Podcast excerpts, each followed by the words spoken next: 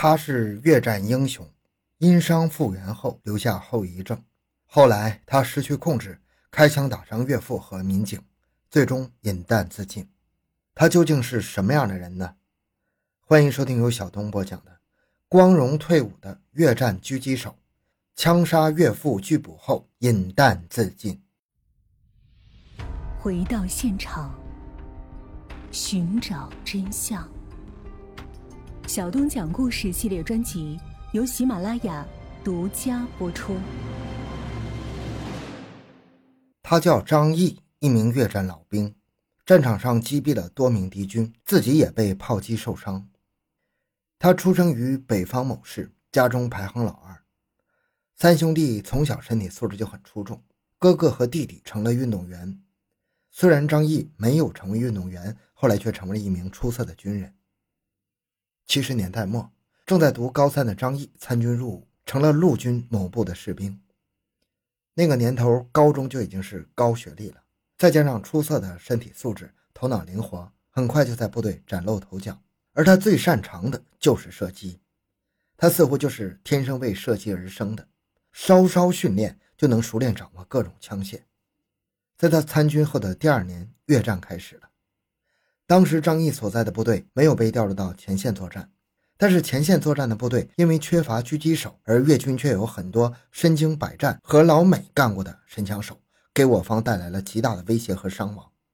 越军狙击手隐藏在各个角落，我方战士一露头就遭狙杀，后来连望远镜、指挥旗都不敢随意用了。发现问题，那就要解决它。我方开始挑选出色的神枪手集训，随后被紧急调往前线。而张毅就是其中的一员。在炮火连天的战场，张毅完成了一个从新兵到战场老兵的蜕变。经过血与火的洗礼，他也越发的出色了。据战友说，他击杀了两个敌军军官和一个敌军狙击手。这个狙击手还曾经夸下海口，说他能轻松的击毙任何一名我方战士。而张毅为了解决这个难缠的家伙，曾经藏在一个位置二十多天，就是为了等待对方露出破绽。最终将其一击致命。不过张毅也付出了代价。当他击毙一名敌军军官时，敌方恼羞成怒，对他所在的位置进行了密集的炮轰。最终躲藏在弹坑中的张毅被一发炮弹的碎片击中头部，他强忍剧痛爬回自己的阵地就昏了过去，被迅速送到了野战医院。医生从他的伤口取出几块弹片，但是因为条件有限，医生怀疑还有弹片，但是无法确认。在医院住了两个月，伤势恢复差不多的张毅再次请求回到前线作战。对于张毅的表现和态度，上级给予他很高的评价。不过，可能是受伤留下的严重后遗症，再次回到战场的张毅明显精力不够集中了，没有了往日的那种状态，甚至在一次夜晚执行任务时一脚踩空摔了下去，再次摔伤了脑袋，入院治疗。由于两次头部受伤，医生认为他不适合再去前线工作，于是他便回到了后方，这让他长期紧绷的神经放松了下来，也出现了严重的头疼。部队以为还是有弹片没有取出，又送他去省军医最好的脑科进行检查治疗。一番检查后，并没有发现弹片。至于为什么会疼痛，专家分析有可能是细碎的弹片藏在脑子里没有发现，也可能是精神方面的问题。部队最终帮他以副连级的身份在老家找了一份公务员的工作。那个年代，人们对于军人是崇拜的，特别是上过战场、受过伤、立过功的军人，那更是人们崇敬的对象。所以在工作和生活中，他没有遇到什么难处，和同事的相处也比较融洽。再加上自身能力突出，没几年就被提了科长，那也是张毅比较轻松的几年。虽然张毅只是个科长，但是他们这个单位是实权部门，油水多。整天有人请着张宇吃饭，到了节日，家里都快给礼品堆满了。放松的生活环境不但让他的头疼病减轻了很多，还娶了一个漂亮的老婆。老婆也是同单位的公务员，老丈人是另一家的单位的处长，革命干部。结婚后不久，老婆又给他生了一对双胞胎儿子，可谓是喜事连连。而当时间跨入到九十年代，情况发生了反转。原本待人和善的张毅开始变得突然暴躁起来，经常对着妻子发脾气。以前吵架也就拌拌嘴，第二天就好了。可是现在经常是张毅主动挑起事端，从一开始的十天半月一吵，到后来几乎天天争吵。妻子发现张毅每次吵架时好像是变了一个人，歇斯底里，完全处于癫狂的状态。她一直以为丈夫是头痛病犯了，于是带他到省城里的医院去检查，但是跑了几家医院都没有得出结论，吃药和治疗后都不见效果。他们后来又去了北京知名的医院，找到专家，专家检查后认为张毅的情况可能和当年的创伤没有太大关系，很可能是精神方面的，属于创伤后应激障碍的一种。这种情况在参加过战争的军人身上是很常见的，只是每个人表现出来的方式不同。专家建议张毅做精神方面的治疗，并服用镇静类的药物。面对又一次说自己有精神方面的问题，张毅是满心的排斥啊！他始终不认为自己有精神病，拒绝治疗。每次妻子提议他去看精神科，都会招来他一阵辱骂。那自然情况也是越来越糟啊！除了在家里和妻子吵架。他的情况也影响到了工作，经常和同事甚至和领导发生争吵，态度十分的恶劣。本来可以继续往上升的，也是因为如此失去了晋升的机会。久而久之，同事们全都远离他，生怕一不小心又哪里惹到了他。局领导也知道他的情况，不过念在他是有功之人的份上，没有多说什么，只是很隐晦的请他应该去看看病。随着时间的推移，他的情况越来越严重了。平时他不打牌不喝酒，除了抽烟就是打猎。他有一张合法的持枪证，又托人花高价买了一支猎枪，经常和战友们去郊外打猎，这也是他最喜欢的事情。每次都很开心，也缓解了头疼。不过后来由于国家禁枪，当地派出所找到张毅，希望他能主动上交，他当然是不愿意的。可以说这支猎枪就是他的精神寄托，是他的宝贝，他怎么可能心甘情愿的上交呢？派出所民警来了两次，吵了两次。第二次，张毅甚至举起没装子弹的猎枪，对准了其中一名警察，吓得另一名警察也拔出了配枪。虽然没装子弹，但是拿枪指警察，那事儿可不小啊！好在单位出面说情，派出所才没有追责。这件事后，单位怕他再出什么乱子，就放了他三个月的长假，让他好好休息，顺便再去看看病。张毅每天在家里抽烟，和老婆在一起时间多了。吵架也多了。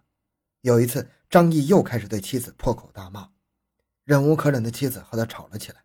盛怒之下的张毅一脚踹在了妻子的肚子上，妻子当场倒地，爬不起来。吓得瑟瑟发抖的两个儿子连忙跑出去找邻居帮忙。邻居们跑过来拉住张毅，又拨打了幺二零。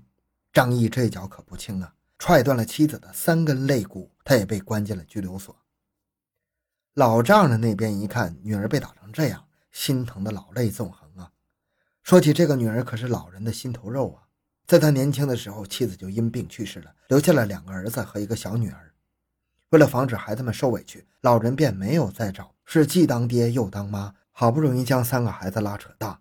特别是小女儿，老人更是疼爱有加呀。如今被打成这样，能不生气吗？当时他就劝女儿离婚。单位领导得知此事后，到医院慰问。同时还劝说老人让张毅两口子继续过。张毅之所以打人，也是因为有病控制不住。老人的态度很坚定，他不能再让女儿和这样的人在一起，说不定哪天还会被打死。因为拒绝和解，张毅被关了一个月才被释放。出来后，张毅曾几次上老丈人家向妻子道歉，不过都被拒之门外。大舅哥连门都不让进，甚至还动手教训他一顿。几天后，老丈人突然找上门。递给了张毅一张离婚协议书，张毅自然是不同意，哀求道：“爸，我知道错了，我们都结婚十几年了，两个孩子都这么大了，您就原谅我一次吧。”老丈人冷冷地说道：“你还知道你们结婚十几年了呀？你还知道孩子大了呀？你看看你都做了什么？我们已经原谅你不止一次了吧？每次你都会说改，这下倒好，直接把人给打伤了。”你也别多说了，签字吧。如果不签，我们就去法院起诉你。反正这婚离也得离，不离也得离。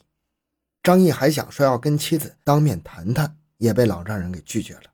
而接下来的一句话彻底惹怒了张毅，也将事态升级到了不可挽回的状态。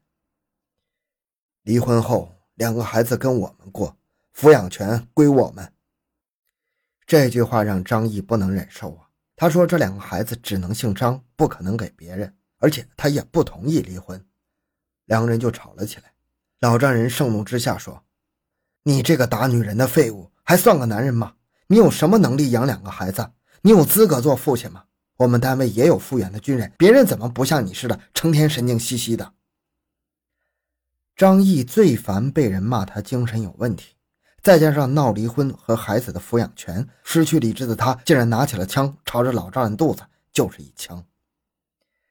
枪声在干部家属院里回荡，尤为刺耳。听到枪声的邻居们全都跑了上来，一看地上躺着浑身是血的人，都吓坏了。有人立即报了警。此时，张毅已经带上猎枪和子弹，逃到了小区附近河边的一栋两层小楼内。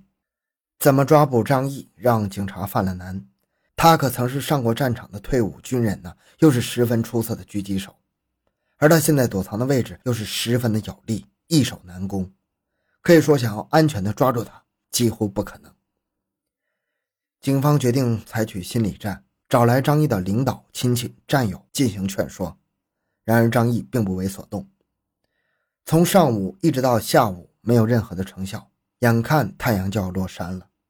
到了晚上，张毅有可能趁机溜走，到时候可就麻烦了。于是决定强攻。警方先在附近安排了狙击手作为掩护，然后让单个民警持手枪靠近小楼，试图制服张毅。但是现实很快就否定了这个方案呢。张毅的实战能力和临场发挥真不是普通警察能对抗的。每一次，张毅都是在窗口一闪而过，之后听见一声枪响，必定有一名警察中枪倒地。对面的狙击手别说打中他了。甚至连瞄准都很困难，连续三名警察受伤，再也没有人敢上前了。不过张毅并没有想置对方于死地，每一枪都打在腿上，并不致命。而上来搀扶受伤的警察的人，他一个都没有开枪。这个方案不行，警方又想到用装甲车、火炮等等，但是考虑到这里是居民的集中区，容易引起巨大的伤亡。而就在众人商量怎么办时，小楼里又传出一声枪响，众人很疑惑，怎么张毅又开枪了呢？有人说，是不是张毅自尽了？于是派了一名民警悄悄地摸了过去，进到楼内，看到张毅已经倒在了地上，头上的一个血窟窿正在向外流着血，猎枪就丢在一旁，他真的自尽了。张毅的老丈人送医后，经过多次手术，脱离了危险。不过，内脏被切除了一部分，落下了终身的残疾。三名受伤的民警伤势不重，很快也都康复了。在张一的葬礼上，同城的大部分战友都来了，大家全都怀着一种复杂的心情，没有人说话，大家的眼神中都透露出无奈和凄凉。而这种心情，只有一起上过战场、受过战火洗礼、一起出生入死的兄弟才能够体会吧。好，今天故事就讲到这里。小东的个人微信号六五七六二六六，感谢您的收听，咱们下期再见。